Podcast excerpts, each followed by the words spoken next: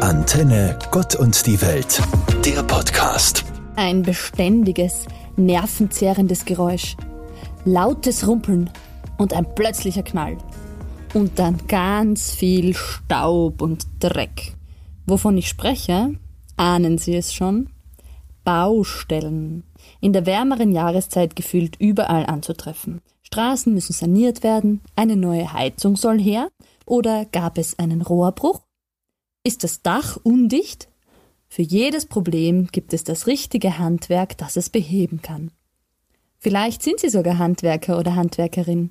Ich ziehe dieser Tage jedenfalls meinen Hut vor allen da draußen, die auch bei Hitze Ziegel zuschneiden, Rohre verflanschen oder Dächer decken. Handwerk hat goldenen Boden, heißt es. Berufe, mit denen man etwas anfangen kann. Menschen, die mit ihren Händen und wohl auch mit der Hilfe von ein paar Maschinen etwas erschaffen können. Das hat mich schon immer fasziniert. Wer weiß, vielleicht wäre aus mir ja auch eine gute Tischlerin oder Fliesenlegerin geworden. Wenn man ein Haus bauen will, braucht es viele verschiedene sachkundige Menschen.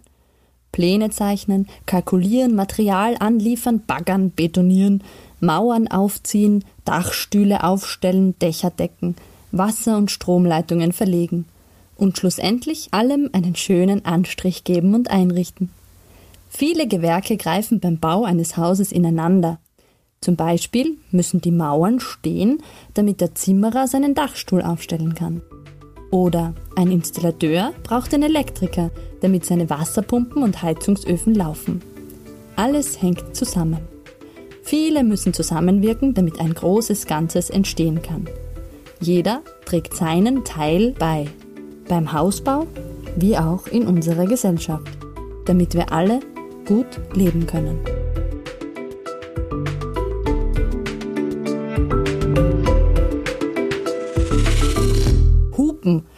Fluchen, fuchteln und aufregen hilft alles nix. Ich stehe im Stau wegen einer Baustelle. Es ist Sommerzeit, da ist Baustellenzeit. Vielleicht haben Sie ja auch zu Hause gerade eine Baustelle. Stressig, oder? Und wenn es dann noch zu Komplikationen kommt. Horror. Kürzlich erzählte eine Freundin, der Installateur hätte unbeabsichtigt ihren Dachboden unter Wasser gesetzt. Oder ich hörte von einem alten Haus, bei dem bei Renovierungen eine Decke eingebrochen ist. Baustellen können daneben gehen. Oder wie gerade hier bei mir auf der Straße beim Vorankommen hindern. Für Fehler auf einer Baustelle gibt es eine Versicherung, die für den Schaden aufkommt. Wenn ich bei der Arbeit einen Fehler mache, hilft meistens eine Entschuldigung, um die Wogen zu glätten. Aber lassen sich alle Fehler wieder gut machen? Und wann geht es eigentlich hier auf der Straße da vorne weiter?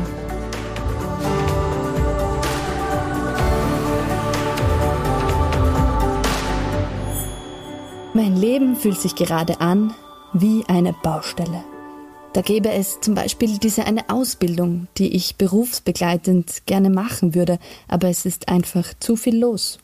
Und in meinem Büro ist dieser eine Stapel, den ich aussortieren sollte. Aber ich finde keine Zeit.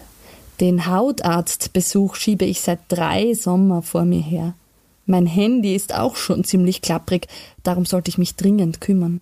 Ach ja, und nicht zu vergessen, die Achse vom Auto rostet bald durch. Da schwirrt mir ja schon der Kopf nur vom Zuhören. Es warten viele Entscheidungen. Mir hilft es eine Liste zum Priorisieren. Was drängt, was hat noch Zeit, was kann ich selbst erledigen und wo sollte ich mich in die Hände von Profis begeben. Listen beruhigen mich. Und so wird das Chaos langsam übersichtlicher und ich kann es mir wohnlich einrichten auf der Baustelle meines Lebens.